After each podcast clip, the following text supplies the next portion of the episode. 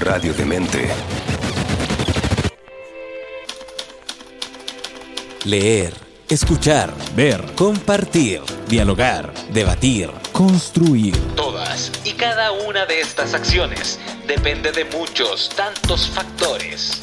Y para descubrirlos, Antonella Esteves se reúne con diversos creadores y artistas para aclarar estos puntos en Cuestión de Gustos. En radiodemente.cl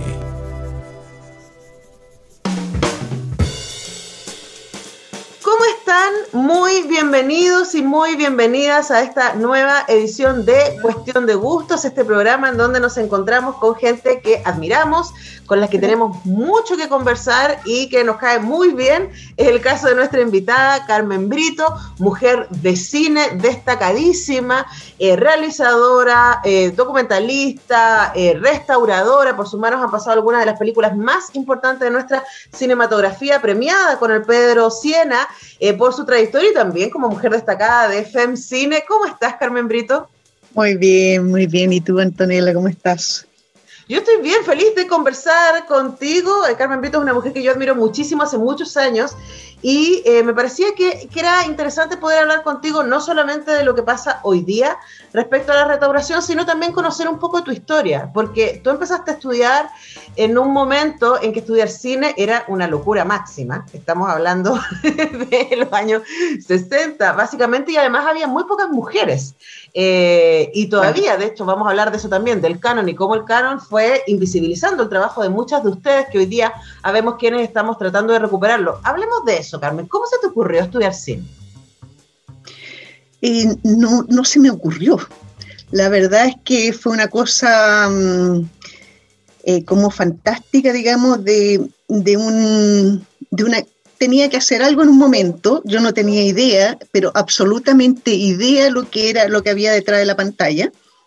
Eh, yo hasta mm, en el momento en que yo tomé esta decisión, sí había ido a ver algunas películas mexicanas, eh, presentándome muy lejos en la galería, digamos, pero nada más, nada más, ni siquiera muy cerquita de la pantalla. Bueno, eh, llegó un momento en que terminé de estudiar. Por supuesto, mi mamá no me podía pagar una carrera, eh, mis padres eran separados y esas separaciones que había antes que uno casi no conocía al papá. Entonces, eh, mi mamá obrera no, no podía pagarme una carrera universitaria, yo quería ser auxiliar de vuelo. Eh, jamás, estudiar idioma, todo eso era caro, eh, no se podía. Y, y, desgraciadamente mis padres se casaron, o sea, eran casados. Por lo tanto, yo no podía optar a ninguna beca porque yo figuraba ante la ley como una hija de un matrimonio muy bien constituido, casado por todas las leyes, eh, y padres jóvenes, y los dos trabajando. Yo no conocía a mi papá, ni tampoco recibía mucha ayuda de repente, qué sé yo, pero no había ayuda. Y mi mamá obrera. No, no había cómo entrar a la universidad o tomar algo, clase, digamos, nada, nada, nada. Éramos, además éramos de muy bajos recursos. Bueno, me bajó una amargura tremenda. Empecé a trabajar cuidando niños en principio, y, pero mi tío, el hermano de mi mamá, trabajaba en el Instituto Fílmico en el laboratorio, uh -huh. Heriberto Alvarado. Entonces me dijo, oiga Milo, me dijo, porque me decía Milo, me dijo, ¿sabe usted que le encanta ver películas, que toda la vida está, que me saca las cuestiones a mí, los recortes, qué sé yo, porque sí me gustaba leer en la historia de las películas. Y, y bueno, y él me llevaba al cine, como te... ¿Y por qué sabe que yo puedo hablar, si usted me da permiso, voy a hablar con el cura, Rafael Sánchez, y yo le voy a decir que usted siempre estuvo interesada en esto, que es la verdad, y, y que caso le da alguna oportunidad al menos de que trabaje en cine, o sea, estudiar, no creo que la vayan a becar para estudiar en la Universidad Católica, pero, pero que, que trabaje en eso. Yo lo encontré loco porque le dije, pero si yo no sé hacer nada, yo no he visto ni siquiera me he acercado a la pantalla de un cine. No, Milo me dijo, sí, a lo mejor entra a trabajar conmigo al laboratorio, cualquier cosa. Ahora, déjame poner contexto, Carmen, porque el Instituto Fílmico de la Universidad Católica se instala a mediados de los años 50, entonces está relativamente nuevo cuando, tenemos, cuando estás teniendo esta conversación, ¿no?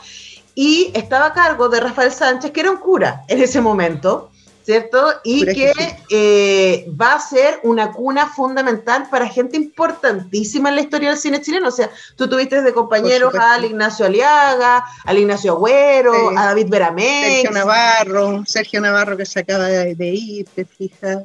O sea, es un momento muy particular, digo, no quiero que lo, marco para que la gente no se imagine que es como mis alumnos o tus alumnos que se deciden estudiar cine ahora, ¿cierto? Es algo muy, muy novedoso. De hecho, todavía no salía la primera generación cuando tú entraste a estudiar.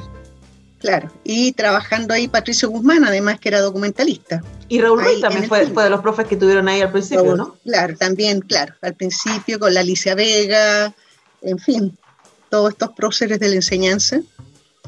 Eh, bueno, y la cosa es que fue una suerte increíble porque en diciembre él habla de esto, le habla al cura, y el cura dijo que yo fuera. Oye, me dio un susto, tú sabes que medía como dos metros y andaba con su una sotana negra hasta abajo. A mí, de, hecho, me daba como mucho respeto, mucho miedo, porque era una figura así muy flaco. y como que le caí simpática y me dijo, bueno, yo te ofrezco un trabajo acá de asistente del asistente del asistente de la Jimena Leighton, que era la montajista. Entonces dijo, la Jimena va a necesitar mucha, mucha ayuda porque está por llegar otra moviola, y yo no tenía idea de lo que era la moviola. Había una moviola de 35 milímetros de cuatro platos, que, que, después fue mía, la compré y se la pasé a la está donde Abdullah, esa moviola donada, yo la doné. Y bueno, la cosa es que, eh, ya, perfecto, pero yo no tenía idea de nada. Bueno, Juan eh, Agustín Cardemil era también un director de cine, animador, también era lo máximo.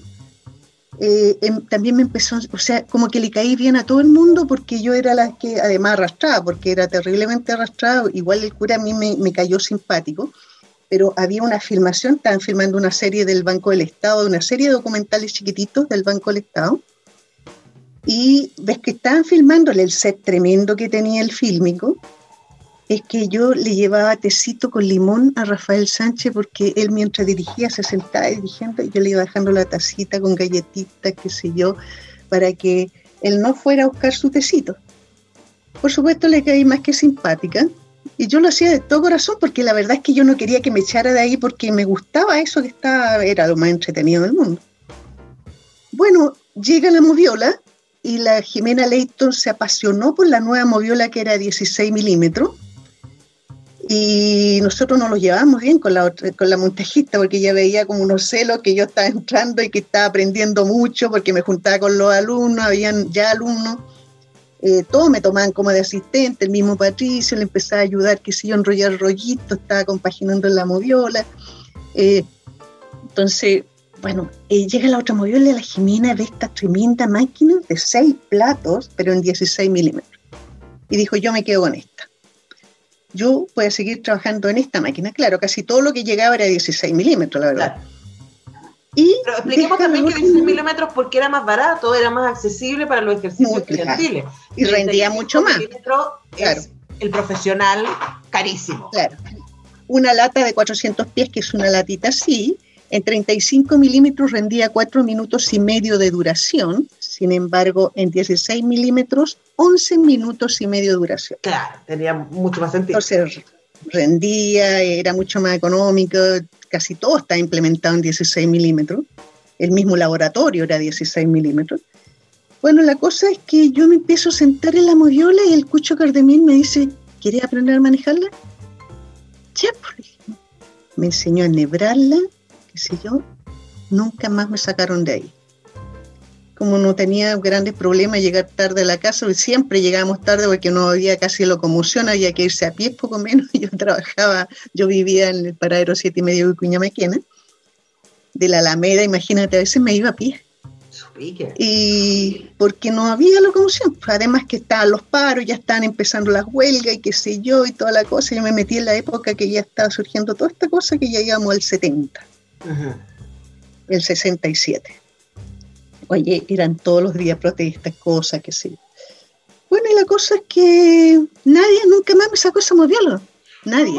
¿Hubo, algún momento, Carmen, en donde tú sentiste como esto es, como me enamoré, esto es lo, que voy a hacer? Yo ahí me enamoré. Eso, yo me enamoré en ese momento, haberme sentado en la moviola, empezar a aprender, a aprender. Rafael vio que yo tenía mucho interés en aprender, a él le encantaba enseñar. Era un cura fantástico, le encantaba enseñar, le encantaba. Y me autorizó a ir a las clases. Entonces yo me empiezo a, mezclar con todos los alumnos y como también era asistente de él, los alumnos cuando tenían que pasar a moviola pasaban conmigo, o sea, como, como asistente yo ennebraba la moviola y qué sé yo, entonces imagínate el aprendizaje que tuve, o sea, con cada uno de ellos. Y empiezan a hacer sus películas y bueno, Rodrigo González fue el primero, yo mi primera película que yo monté solita fue con Rodrigo González, que era un alumno, de izquierda, eh, del MIR, qué sé yo.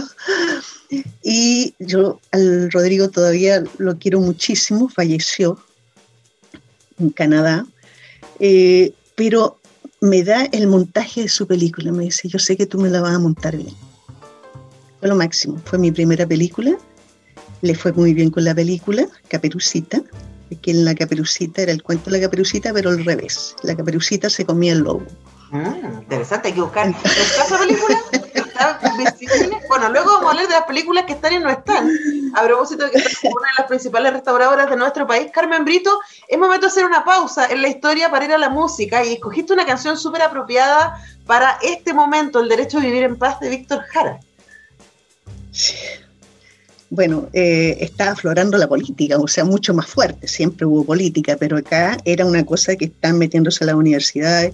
Imagínate que el Instituto Fílmico está frente a la Universidad Católica, a la, gran Universidad Católica, al lado estaba la UNTAD, empezó toda esta cosa, al otro lado la Universidad de Chile, la moneda, o sea, prácticamente en tres cuadras teníamos un centro político increíble, o sea, Patria y Libertad estaba casi al llegar, en la Alameda, casi al llegar a la a Picuña Maquena, eh, es que eran sedes en que pasaban, habían peleas, te fijas, había lucha, los mineros se ocuparon arriba de la Universidad Católica, mira, era, eso empezó un poquito antes de todo esto que venía, que se estaba, que venían las elecciones, qué sé yo, oye, Momento de efervescencia. una efervescencia política increíble. Bueno, vamos a escuchar el derecho a vivir en paz a propósito y luego seguimos conversando con Carmen Brito, nuestra invitada a Cuestión de Gustos. Estamos con Carmen Brito haciendo cuestión de gustos, estamos al mismo tiempo revisando su historia personal, pero aprovechamos de revisar la historia de Chile, ¿no? Y de ese momento tan efervescente que fue eh, la elección en este momento era la cuarta candidatura de Allende a eh, la presidencia y esa efervescencia tremenda que se vivió a finales de los 60 en nuestro país. Y ahí tú estudiando cine, empezando a montar películas. Claro. O sea, yo no era una, una alumna como tan regular que pagaba en la universidad, sino que era como una alumna becada, porque igual creo que aprendí, fui mucho más tuve mucho más suerte porque tenía casi un profesor privado, te fijas, porque por supuesto que le ayudaban todas las películas de Rafael Sánchez, le ayudaban en, lo que él quería, porque ahí él empezó a cuidar todo lo que, o sea, no, él cuidaba siempre todo lo que estábamos haciendo, pero eh, a archivar películas, porque se empezó a juntar muchas películas, o sea, todo lo, de los alumnos negativos, positivos, la gente que iba a revelar, que dejaba los negativos ahí porque tenían que sacar más copias, te fijas, se sacaba una sola copia por, por plata, entonces siempre fueron quedando archivo y archivo y archivo. Y empecé, me comentó a mí cómo, me empezó a enseñar cómo se tenía que ir archivando, a poner eh, siglas, que mm, para poder eh, ordenar, te fijas, lo que era lata chica, 400 pies, lo que era lata mediana, lo que era grande, que había que inventar cosas. Yo no era un, tan pero sí inventé unas siglas que después salvaron muchas películas, que era, era CH1 o CH123. Eh, MD, que qué sé yo, eh, siguiendo una regla de numeritos. Claro, pero ya empezaste ahí en el mundo de la archivística que, insisto, pongamos un contexto, la Cineteca Nacional de Chile se creó eh, ya en los 2000. O sea, estamos hablando de que, de que era un momento, estamos hablando finales de los 60, en donde no existía, no existía eh, ninguna, todavía no existía ni siquiera Abdul haciéndose cargo de, la fundación, ¿cierto? Eh, de las imágenes, sino que era simplemente se, se, creaba, pero nadie estaba pensando, excepto Rafael Sánchez, en que estas cosas había que guardarlas, que esto eran materiales. Claro. Y además eso se cruza, Carmen, con algo que también te quiero preguntar, y es este momento del el nuevo cine chileno, en donde van a aparecer algunas películas fundamentales para mí una de las precursoras es Las Callampas de Rafael Sánchez, ¿cierto? Que ya empieza a instalar esta mirada, claro, sobre esta mirada de lo de no solamente los pobres, sino lo chileno, lo que somos. Y de ahí empieza a aparecer El Chacal de Nahuel Toro, Tres Tintes Tires, ¿cierto? Eh, Valparaíso, mi amor, una película que también tú restauraste. O sea, hay un cambio en la mirada del cine que tú veías que tú te referías al cine mexicano, el cine hollywoodense, con este nuevo cine chileno que empieza a aparecer ligado al nuevo cine latinoamericano. Cuéntanos un poquito respecto a, esa mirada del cine que se está dando en ese momento. Bueno, eh, eh, fue el momento de conocer grandes personajes hasta ahora, la Alicia Vega, por ejemplo. La Alicia que era una estudiosa, es una estudiosa increíble y que ella guarda todo, todo lo clasificaba, entonces todo esto de irla copiando y además que generosos con, con el, con el enseñarte, fija. Todos los personajes que estaban ahí eran muy generosos para enseñar. Todos querían que todo el mundo aprendiera. Entonces, yo no tuve ningún problema, nunca, nunca me encontré con alguien egoísta que escondiera algo, que sé yo, que no me enseñara. Todo el mundo quería enseñar. Por lo tanto, eh, las clases empezó, por supuesto, a crearse la escuela, ya estaba dirigido que el 70 salió la famosa EAC, pero esto empezó a planearse de antes, con talleres, qué sé yo, David Benavente, que, también impulsó con, junto con Rafael Sánchez, que, que esto de juntar estas cuatro grandes gamas de partes de la universidad, digamos, teatro, cine, televisión y comunicaciones, en una sola instancia que era la famosa EAC, Escuela Arte de la Comunicación. El 70 empezó. Eh, cualquier cantidad de alumnos, todos los alumnos hacer películas desde la contingencia que estábamos viviendo, eh, era, era sumamente fácil, o sea, era que te, instalabas así y salías con una manito y ya recogías, pero una, información increíble. Para mí era algo como muy loco porque eh, las, noticias, o sea, toda la gente que filmaba para los canales de televisión, que eran tres, por ejemplo, habían canales de derecha y canales de izquierda. pero filmaban el mismo material. Y el montaje era el que le daba el carácter según en qué programa lo iban a mostrar, si era de izquierda o de derecha. Tú sabes que ordenando las, las tomas, yo siempre empiezo mis clases de empezaba mis clases de montaje eh, hablándole a los alumnos, miren, existen tres planos. Un plano muy general de, un, de una ciudad. Un plano mucho más cercano a una calle. Nos acercamos a una calle y un tercer plano de una casa. Si yo los pongo en ese orden, ¿qué quiere decir? Ah, que estamos llegando ahí. Sí, perfecto.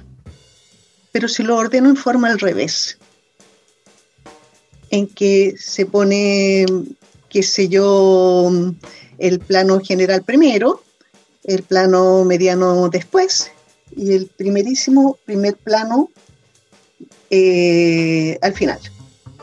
¿Qué significa? O sea, perdón, empezamos con el primer plano, claro, claro, ¿qué está? No estamos yendo. O sea, las, versiones con los mismos tres planos es que tú das una versión, una versión absolutamente diferente. Llegas o te vas. Y eso pasa todo el día. ¿eh? Pasa todo el día, cuando, cuando se da la, se cubren en los noticieros las manifestaciones, lo que se muestra, lo que se deja afuera, eh, es lo que define cuál es el mensaje que uno quiere, que uno quiere dar. Ahora, ese era un momento tremendamente, como decíamos, efervescente, muy emocionante. Yo cada vez que entrevisto a alguien que vivió ese momento me da una envidia, me daba, hasta la revolución de noviembre del 2019, que como, ¡Uh! ahora nos toca, estamos viviendo eso. ¿Cuál es tu, mirada respecto a, ese, a esa relación entre ese 70, 69, 70, ¿cierto? Eh, y este, este 2019 hasta ahora, este Chile constituyente que estamos viviendo a mí me cambió el mundo, de, de hecho mi mundo de, de mi casa, de mi, mundo personal, digamos, porque en mi casa como que siguieron siempre un padrón, un, un patrón, digamos, de, de, los presidentes que habían habido, qué sé yo, gente muy humilde, mi, mi familia es muy humilde, y nunca se metieron como en política, pero, pero prácticamente era la democracia cristiana al final, pero antes era de derecha, te fijas. Pero no se le ocurría esto de quebrar el esquema de irse a una persona de izquierda, como, como Allende, te fijas, que, en ese momento estábamos votando por él, estábamos en la candidatura de. Entonces, como que un poco me revelé a la familia.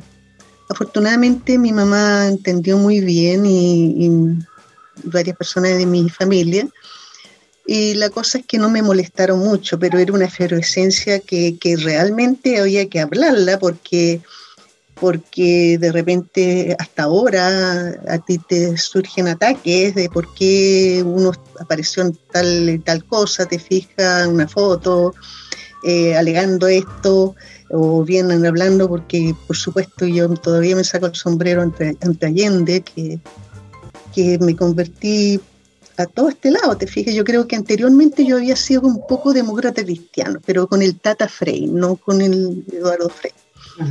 Y esto se dio un vuelco, o sea, iba como... Pero muy, muy en el contexto de donde estabas, ¿no? Eh, y, y, también en el contexto, pienso, en la maravilla de cine que se hizo en ese momento. Eh, la maravilla, porque todo hablaba, en todo, cualquier película que tú hicieras, iba la cosa política, de todas maneras, estaba, estaba, estaba dentro de nosotros, la teníamos que sacar, la teníamos que expresar.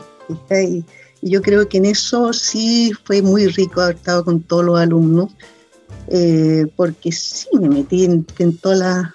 Estaba recordando al Sergio Navarro, que justamente montamos eh, una película juntos y todo era como eh, expresando lo que éramos en ese momento, lo que queríamos, te fijo, la injusticia, el, mezclarme, o sea, el, hacerme amiga de Héctor Río, eh, el Héctor me protegía, porque como yo siempre quería aprender a aprender, el Héctor era el personaje más, más bello para enseñar la persona que quería aprender es que lo sentaba ahí y le exigía, quería aprender. O sea, que no sabe, yo hubiera haciéndolo acá, para quienes no escuchan, Héctor Ríos ha, sido un director de fotografía, fue un director de fotografía fundamental.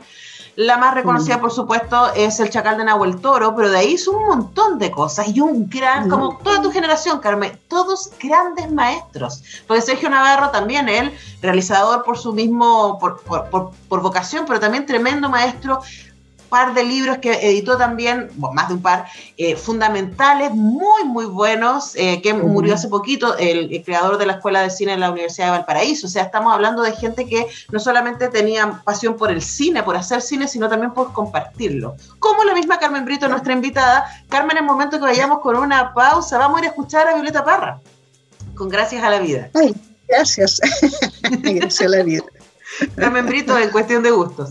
Eh, Estamos haciendo Cuestión de Gustos con Carmen Brito, eh, escuchábamos a Violeta Parra y bueno, estábamos contando, estamos como en orden con esta historia, Carmen, ya llegamos a la mitad del programa, pero también llegamos al gobierno de Allende y a lo que se viene después. Y preguntarte también, pues el cine da bastante testimonio de eso. Y digamos que en general el cine chileno, en general, va a, eh, a alistarse detrás de Allende, ¿cierto? E incluso esta declaración de los cineastas eh, eh, por Allende, eh, firmada por Litín y otros en ese momento, y también van a ser víctimas de la represión.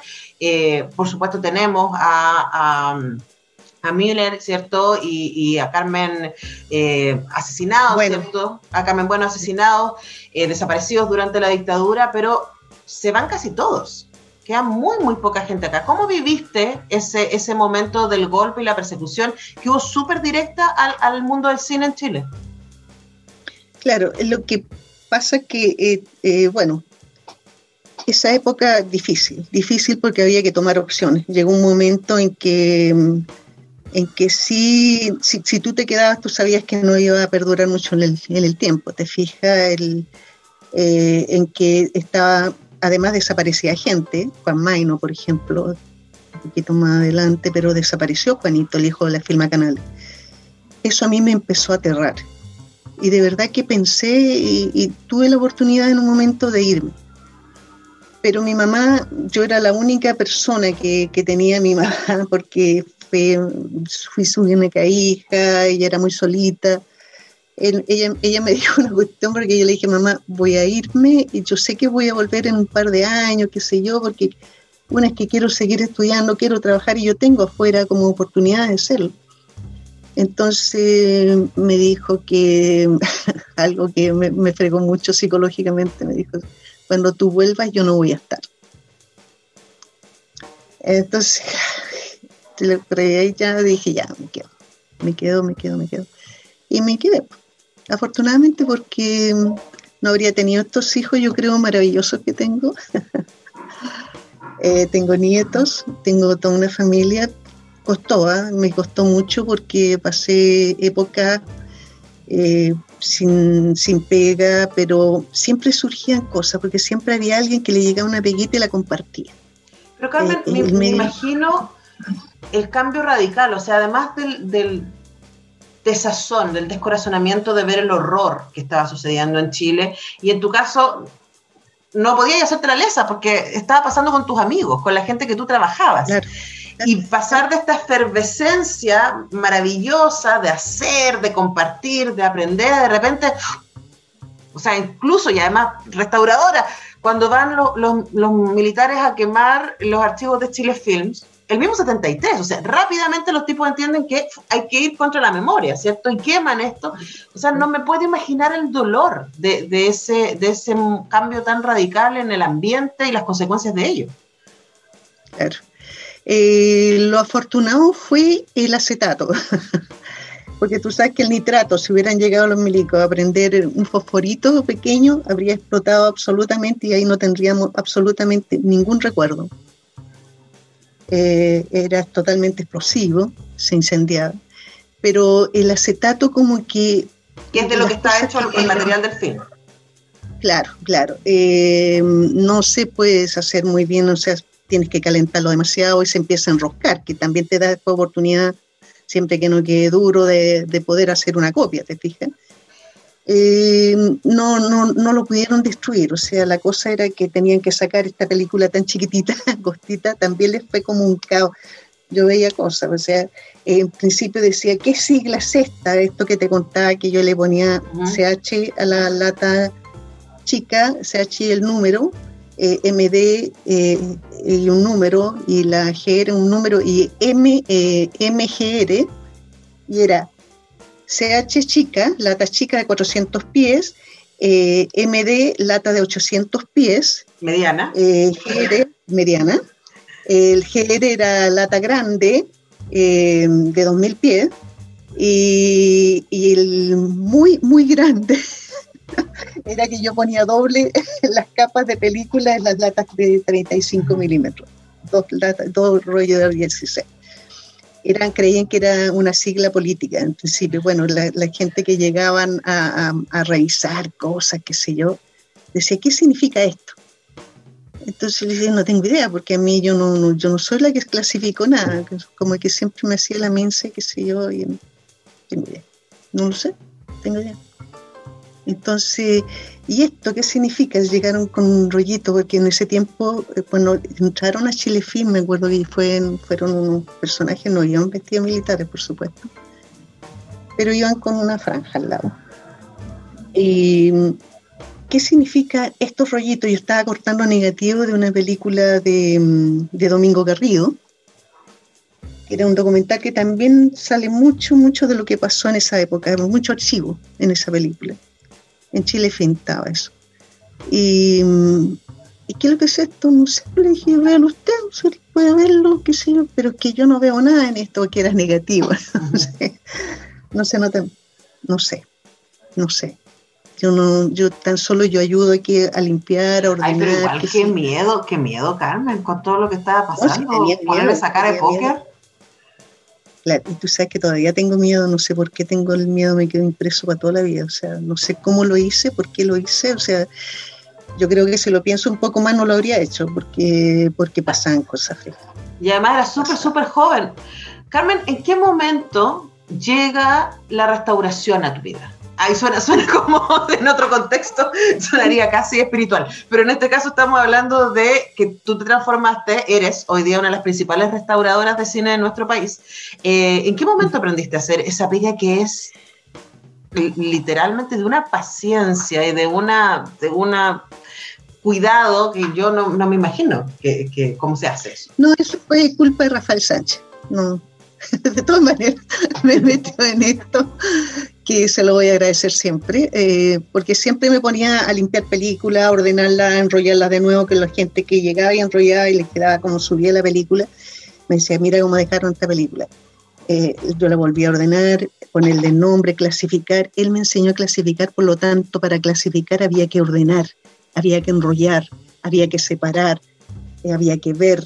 Entonces, eh, toda esa cosa empezó con, oye, mira, esto hay que hacer la hojita de vida y qué sé yo. y él mismo se instalaba porque a él también le encantaba eso. Pues, miremos este material, lo clasificamos con esto, con esto, otro, qué sé yo. Entonces íbamos clasificando cositas y, y como te digo, él, él me iba dando más tips, digamos, de, de más números, como por ejemplo, casi todo lo que yo archivaba era en ese momento 16 milímetros, pero empezó a salir todo lo de 35. Bueno, recuperamos nuestra conexión con Carmen Brito y continuamos haciendo esta cuestión de gusto después de escuchar una de sus canciones favoritas y retomamos también para este último bloque ese momento en donde todo este trabajo archivístico que aprendiste, nos contabas con Rafael Sánchez, este maestro fundamental para la historia del cine chileno, hay que darle los tributos. ¿ah?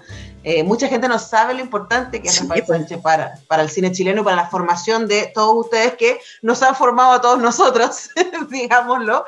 Eh, ¿En qué momento aparece este ejercicio de la restauración, de recuperar películas que no estaban en condiciones de ser vistas y llegar a trabajar con ellas de manera que hoy día podamos verlas? Eh, casi a la vuelta de lo que fue la dictadura. Eh, porque antes fue toda la cosa de guardar, de archivar, de separar, eh, de proteger, te fija, eh, hacerlo lo mejor que podíamos. No teníamos bóvedas, entonces eh, sabíamos muy bien de temperatura, sabíamos cómo se podían apilar las latas, me enseñó de todo, pero no teníamos bóvedas. Afortunadamente el fílmico era un era el fílmico y Chilefin, que fue los dos lados que yo me metí como archivar, eran eh, eran ¿cómo se llama? construcciones de, de cemento que, eran muy frías, hacía mucho frío en ambos, en ambos lugares. Entonces las películas eran como que quedaban en su temperatura guardada. Eh, en, igual lo mismo pasaba todo lo que se archivó, lo que está archivado en el cine arte normandí también, porque son murallotas, te fijas, entonces son, es muy helado dentro del cine, así que está como en la temperatura 14 grados Celsius, apropiada para que, la temperatura en que se permanezcan. Apropiada, claro. Entonces, claro.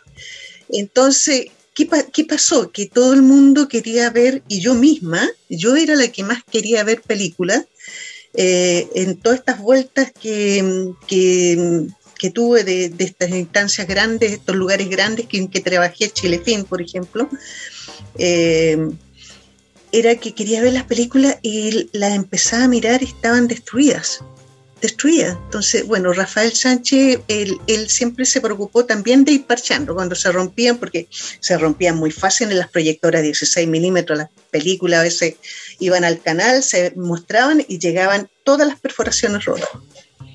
Por lo tanto, había que recortarle y hacerle perforación plástica, hacérselas con unos adhesivos especiales que se llaman Perfix creo que era la única que tenía paciencia para eso, porque tenía una maquinita, incluso Rafael, que se ponía este perfix, que era la de lo más entretenida, y uno podía ir parchando estos pedacitos, ah, haciéndole la perforación plástica para ponérselo al lado, porque era lo que más se rompía. Claro, para que la gente se, que, no sabe, se puede imaginar, eh, para que se pueda imaginar, ¿cierto? Las películas, el film, porque hoy día como todo se trabaja en digital, la gente se olvida, ¿no? Pero los films tienen al lado estas perforaciones para que cuando nos las pone en la proyectora, ¿cierto? La proyectora las pueda agarrar y deslizar. Y es así como las películas se van deslizando, nosotros la podemos ver. Entonces, cuando se rompen esas, esas perforaciones, las películas no se pueden proyectar, porque no tienen de dónde agarrarla a la maquinita. Eso es una, una de las cosas para que ustedes se puedan imaginar lo que es. Claro, ahí no está, para quienes estamos en, en YouTube viendo esto, podemos ver ahí las perforaciones y lo que se rompe. 35 milímetros, te fijas, tienen hoyito. Entonces, de eso, con eso, el, los sprockets arrastraban la película en las proyectores, las moviolas, para que se pudiera ver bien una película. Ahora, eso es, una, es una, un arreglo que uno diría más o menos sencillo, pero Carmen, a ti te ha tocado recuperar películas que el material mismo, la imagen de la película o el sonido de la película están absolutamente dañados. ¿Cómo aprendiste a hacer eso?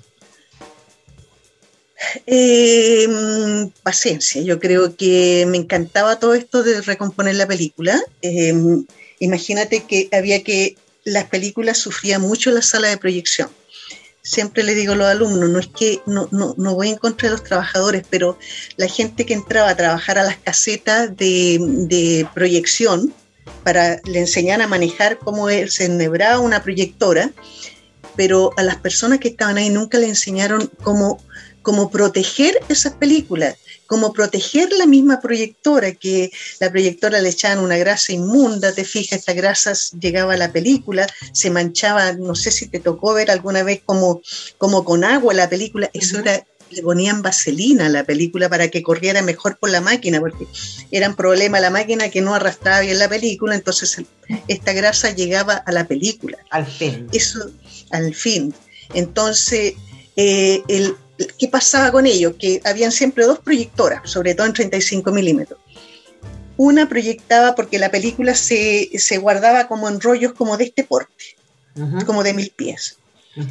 Eh, Valparaíso, mi amor, tenía 10 latas de, mil pies, toda la película. Cuando uno iba a proyectarla, es que eh, se proyectaba, se enhebraba, la, habían siempre dos proyectores el rollo 1 eh, se, ennebraba en una proyectora y el 2 en la otra. Se largaba la primera, la proyectora donde estaba el 1, se empezaba a ver en la pantalla y cuando iba a terminar el rollito, pues que largaban el 2 que estaba justamente lo tenían en cabeza. Eso era para no esperar que se pegara el rollo, sacar uno y ennebrar el otro. Claro, porque la gente se imagine que ninguna, en, el, cuando teníamos películas en, 35 milímetros, no, no, era posible poner la película play y que se lanzara entera porque no daba, ¿cierto?, los rollos. Entonces había que pasar de una a otra para poder pasar, ver la película entera. Entonces, los pobres proyectoristas que pasaban todo el día metidos, no te digo de los modernos, que los modernos son súper profesionales, son todos restauradores ahora los que están en la mm. Universidad Católica, restauradores y maravillosos, ¿te fijas? Claro, pero, eh, ahora hay muy pocas salas que tienen fílmico. Claro, pero los de antes no. Entonces, ¿qué es lo que pasa? Que no iban a estar, una proyectora se proyectaba ese seis veces en el día, o sea, una película, seis veces. Imagínate el pobre proyectorista, enrollaba, enhebraba el uno y no se podía quedar mirando cuándo iba a terminar este para alargar el 2. Tenía que avisarse de alguna forma porque si se iba a tomar un tecito o hacía otra cosa o un, le hacían hoyos a la película casi al terminar el rollo, hoyos, estrellas, circulito, para que este cuando se esté acercando para el final, sonara en la proyectora y ellos despertar, ir a, parar esa proyectora y largar la otra. Entonces, todos los finales de rollo empezaron a sufrir pérdidas de un segundo, dos, en cada proyección. En cada proyección. pero la misma cinta, si se proyectaba muchas veces, entonces podía llegar a tener minutos de pérdida. No, no, no. Eh, eh, la misma cuando la proyectaban en un día, cuatro o cinco veces le hacían estos, hoyitos que funcionaban para las seis veces. Claro. Funcionaban. Pero al siguiente... se rompía. Era como hacerle un hoyo aquí, entonces cuando pasaba por la máquina, sonaba. Entonces así despertaban, te fijas, y, y largaban el otro rollo, lo sacaban. Ahora, la película se cortaba porque las películas, las proyectoras estaban mal mantenidas, entonces de repente mm. se pegaban una frena, se cortaba la película. O sea que empezaba todo el mundo a gritar, cojo, qué sé yo, qué pasó, se les cortaba. Por supuesto, seguían circulando los rollitos. Se caía toda la película al suelo. Ellos no iban a enrollar la película que está en el suelo porque había que proyectarla. Cortaban la película. Cortaban la película y la pegaban de la forma más fácil con el otro pedacito que tenían ahí. Los pedacitos que iban quedando en el suelo es que iban a la basura o después lo enrollaban y lo metían en cualquier lata las películas fueron recompaginadas de repente. Eh, habían, habían realmente películas en que les cambiaron casi el final. En Cuba contaban que una vez empezaron a proyectar del rollo, el último rollo primero en una película, lo pusieron primero, empezaron por el último, porque le sacaban todas las colas, te fijas, todos los, los avisos de que, qué rollo era. Porque porque era esta cosa de la contingencia, estar trabajando todo el rato con la misma película era una lata horrible. Pues, entonces. se me va el tiempo atrozmente y me, me quedan tantas preguntas, Carmen, pero es como, ese era el mundo que se vivió antes del digital, ¿cierto? Y en esa lógica, entendemos, se perdieron un montón de películas, pero un montón, montón, montón de películas. Solo decir que durante la década de los 20 calculamos que eh, se llegaron a estrenar eh, cerca de 20 películas al año en esa década. Y de todas esas décadas, estamos hablando de eh, casi 200 películas, tenemos cuatro. y tú has trabajado en la restauración de varias de ellas. Sí. Valparaíso, mi amor, tuvimos que armarla de cuatro copias, armamos una. Y esa es una película copias. del Valparaíso, mi amor, tremenda película. De cuatro copias armamos una y cuando yo terminé de armar esto en la moviola, como agregándole hasta de dos fotogramas que lo encontramos, estaba en cualquiera de esas copias, te fijas, todas muy rayadas, sucias, por proyección, qué sé yo, cuando presentamos ese proyecto. Y resulta que yo cuando ya tuve el grueso de esta película, cuando se armó, yo creí que la estaba armando bien, Igual fue el festival de cine, hubo un festival de cine de Viña en que invitaron al, al director de fotografía. ¿Cómo se llamaba el director de fotografía? Pues el nombre. Lo busco en Cine Chile mientras nos cuenta la historia. Y la Marianela Astudillo, que era, fue la continuista de esa película. Yo los llamé a los dos y le dije, miren, estoy restaurando esta película, ya restauré todas las perforaciones, qué sé yo, ya armé la película, tengo los rollos como más o menos ordenados. Diego Bonacina fue el director de foto. Diego Bonacina. Ajá. El Diego. Bueno, llega el Diego, que era muy divertido, y la Marianela sentada Entonces, vimos la película, se las mostré en la moviola, y yo le dije, me falta algo, ordené algo mal, porque aquí un restaurador no trabaja solo es un grupo enorme, o sea, por ejemplo, los dueños del proyecto, es el, restaurador no es el dueño del proyecto y ellos son los que se sacan la mugre con conseguirse un proyecto para restaurarte, fíjate. Ah, esto es decirlo, conseguirse la plata, porque en Chile no está asegurado, esta cuestión es alucinante, y lo que está pasando ahora con la última, lo último se controla Raúl Ruiz, no está asegurado que si se encuentra una película haya dinero para restaurarlo, que es un proceso larguísimo y carísimo. Claro, entonces la Marianela me dijo, ¿Sabes? Me dijo aquí faltan, falta todo el final de un rollo cuando la niñita se declara prostituta ante la madrastra. Le dije, ¿pero cuál es? ¿Qué rollo? Qué, pedazo es? Entonces dijo, bueno, la niñita llega con una carterita y al saber que su hermano está enfermo, le pasa plata a la madrastra y ella era una niñita que no tenía de dónde sacar esa cantidad de plata. Entonces, subliminalmente se da, se muestra prostituta, ¿te fijas? Era un rollo, o sea, era como, no te digo un rollo, pero eran tres minutos que faltaban. Y eso había caído al final de un rollo. Entonces, siempre hay muchos cuentos en cuanto uno está armando una película, pero eh, yo me dije, ¿de dónde? Si yo tengo tres copias, ninguna de las tres copias está esa parte, no está. Entonces me dijo el Diego, que era muy divertido, dijo, ¿cuánto? mira, no sé, la muerte si no me entrega el rollo. Entonces dijo, sí, está en Argentina. Y afortunadamente, fíjate que el Ignacio Aliaga trajo esa película, trajo, yo me acuerdo que con él se solucionó el problema porque a mí me llegó de las manos de Ignacio. Pero en la cuarta copia, o sea, hay un montón de gente había una guardada en Argentina, porque el Diego Bonacina era de Argentina. Pero digo, hay un montón de gente que vio la película y no vio esa escena, porque esa escena se cortó producto de lo que tú no estabas contando. Claro, claro, la había visto, claro. Y, bueno, y siguen proyectando, creo que andan una, una película muy corta que le falta hasta el rollo uno y la están proyectando, entonces la gente que a mí me da mucha pena porque, porque si se reconstruyó la película, lo que la desgracia, la desgracia de esto es que tú reconstruyes esa película, en ese tiempo no estaba esto de borrarle las rayitas, hacer la restauración digital, que es maravillosa. Eh, yo reconstruí la película, pero fuimos a hacerle un transfer para inmediatamente hacer una copia de esa película. Hicimos un dub negativo y hicimos una copia. La copia fue de ese proyecto inmediatamente en el Festival de Viña, enterita, qué sé yo, pero igual con rayas, te fijas, se nota los cambios de luces, el cambio de luz entre, a, veces va una parte que está medio oscurita y salen como dos fotogramas más claritos y después sigue oscurita, es porque yo le agregué hasta de los fotogramitas que encontré por ahí todo, la, traté de armarla lo más, lo más completa posible. ¿Cuánto te demoraste? Fueron, fue un proyecto de dos años. Ahora, e, es, es tan o sea, no es que hubiera estado todo el tiempo trabajando en eso, pero, pero, pero, un montón. Carmen, se me fue el tiempo, pero creo que con esa historia, con la historia de Valparaíso, mi amor, que es una película fundamental para el cine chileno, nos ayudaste a entender cómo funciona, ¿no? Y la tremenda importancia que tiene la restauración y tu trabajo. Así que te agradezco tanto que te hayas dado el tiempo para conversar conmigo y con nosotros acá en Cuestión de Gustos. Vamos a seguir conversando claramente. Espero que muchas veces más. Te mando un abrazo. Gracias.